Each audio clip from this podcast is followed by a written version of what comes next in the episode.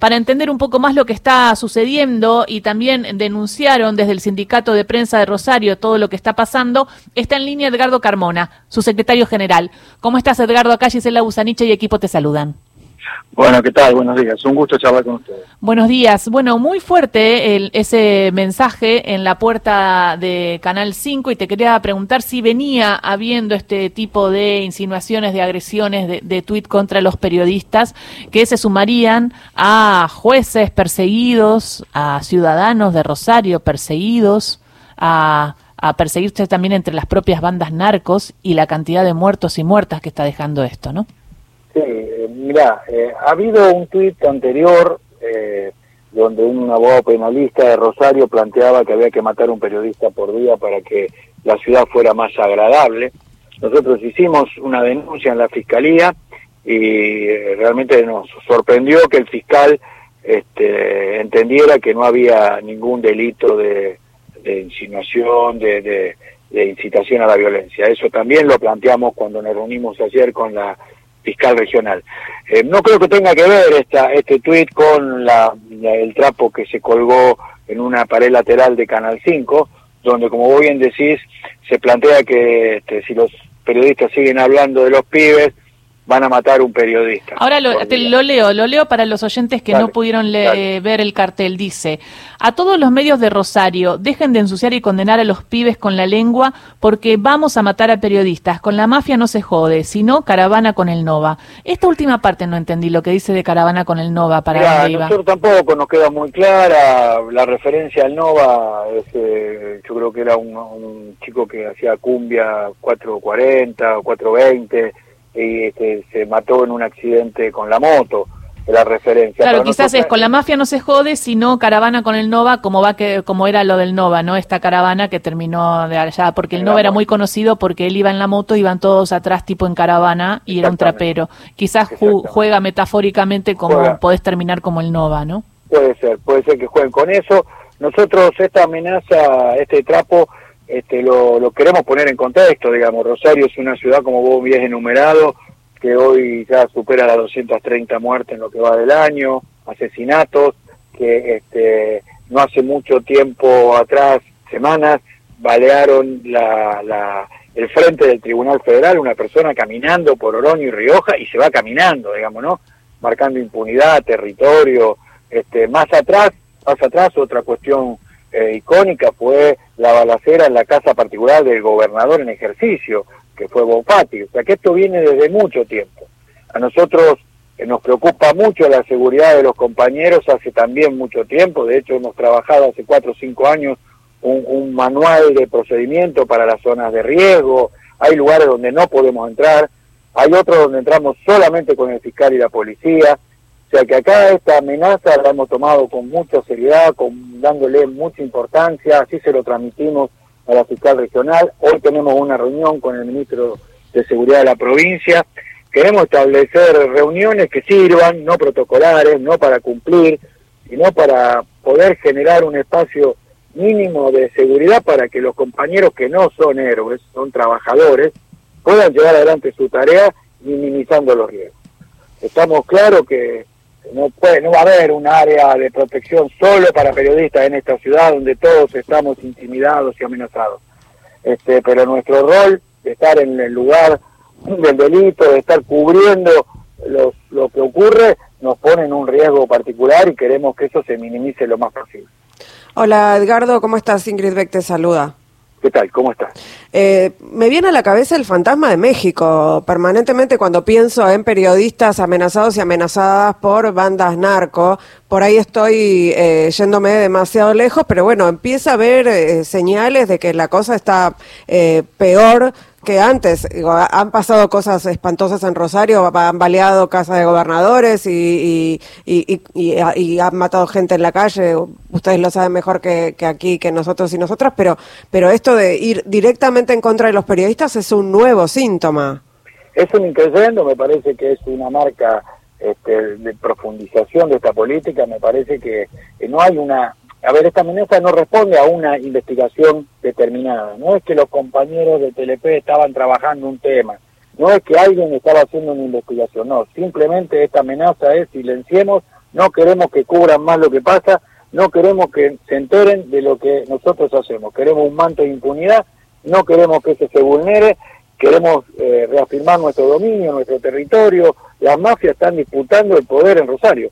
Eh, muchos hacen esta comparación con México, con Colombia, eh, yo no te podría decir si es exactamente igual, lo que yo sí te puedo decir que esto viene incrementándose lentamente, este, casi rutinariamente todos los días desde hace muchos años. A mí me preocupa cuando se naturaliza, ¿no? Porque yo siento que está un poco naturalizado. Hay jueces, por ejemplo, que también están con guardias todo el tiempo que investigan eh, a, los narcos y están acostumbrados a vivir así. Hay fiscales que para salir al kiosco se tienen que poner el chaleco antibala y van con custodia.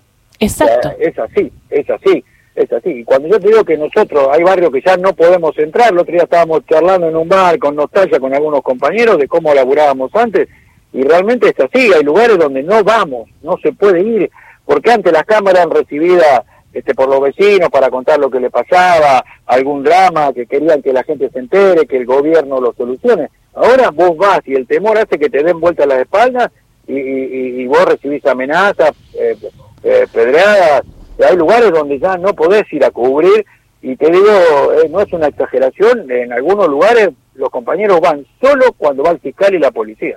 Y se van con ellos. Está, está pasando lo que recuerdo una charla para mí magistral que dio la vicepresidenta de la Nación en, en Honduras, era eh, Ceci cuando asumió, asumió Xiomara Castro. Xiomara Castro y hablaba de la situación, ¿no? Hablaba del sistema que es injusto del rol del Estado y que cuando no está el Estado están los narcos y cómo se empiezan a cerrar los barrios y cómo el narco empieza a hacer ese, e, ese que da el beneficio o, o, que amenaza, ¿no? También eh, de muerte y empieza a ser el dueño del territorio. Y en Rosario se está viendo eso, por lo que vos estás describiendo ya están los dueños del territorio, o sea, eh, y el Estado no, hay lugares que los perdió, y eso es lo peor que puede pasar es así, y además por eso yo creo que como vos bien decís es el Estado, digamos, acá la, la política, la clase política tienen que entender que hay temas que no pueden ser rehenes de las elecciones. La seguridad, la vida de la gente es un tema de política de Estado que tiene que tener continuidad. Esto no se dio de un día para el otro, estas mafias han crecido lentamente a lo largo de muchos años.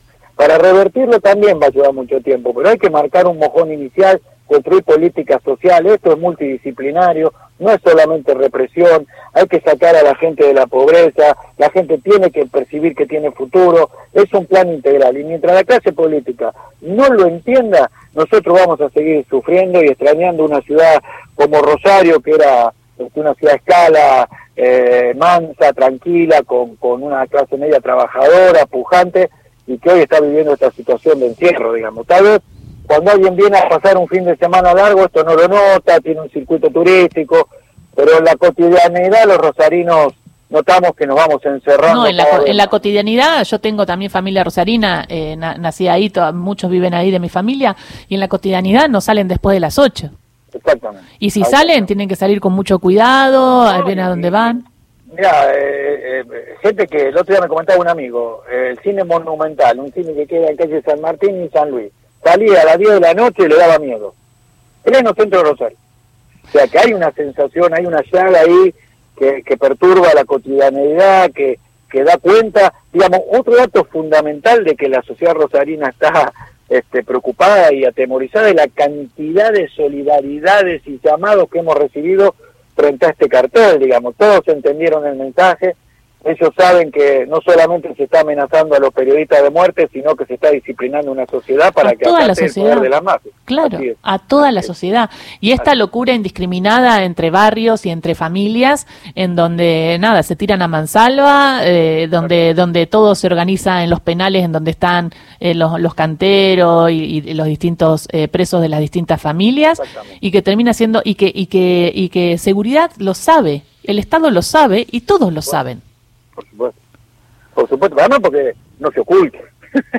no hay que ser este, muy inteligente para verlo, digamos. Esto vos en, Rosario lo notás, está, está, está explícito, está explícito, la disputa de poder está explícita. Y la cantidad de armas, pienso, ¿no? Porque también eh, ha habido una entrada de armas importantes en, la ciudad de Rosario cuando vemos a esos soldaditos que van y son capaces de, matar a una familia entera, ¿no? al final del cumpleaños de 15, que también ese tiene un símbolo mafioso. Sí, así es, porque además Rosario es un nudo, hay muchos puertos, es un lugar clave de, de, circulación entre Argentina y muchos otros países este, fronterizos, así que yo creo que este, acá esto, Rosario debería servir como, como una ciudad a, a, cuidar, a tomar, a revertir, como un ejemplo de que la Argentina no se puede vivir fuera del marco de la ley y que la democracia también te permite curarte, comer, vivir, este, mm. como tantas veces se ha recitado en este país, ¿no? Ay, gracias por esta charla, nuestra solidaridad, estamos atentos y atentas. Eh, imagino también cómo lo estarán viviendo todos los trabajadores de prensa allí, eh, así que nosotros estamos a disposición cuando ustedes necesiten enviar un mensaje a toda la comunidad. Radio Nacional está, eh, también está Radio Nacional Rosario, que también nos va contando todo lo que van viviendo. Son excelentes trabajadores de prensa también, así que los acompañamos, Edgardo, y lo que necesites estamos. Lo sabemos y, te lo agradecemos mucho. Gran abrazo. Gran abrazo. Era Edgardo Carmona, secretario general del Sindicato de Prensa de Rosario.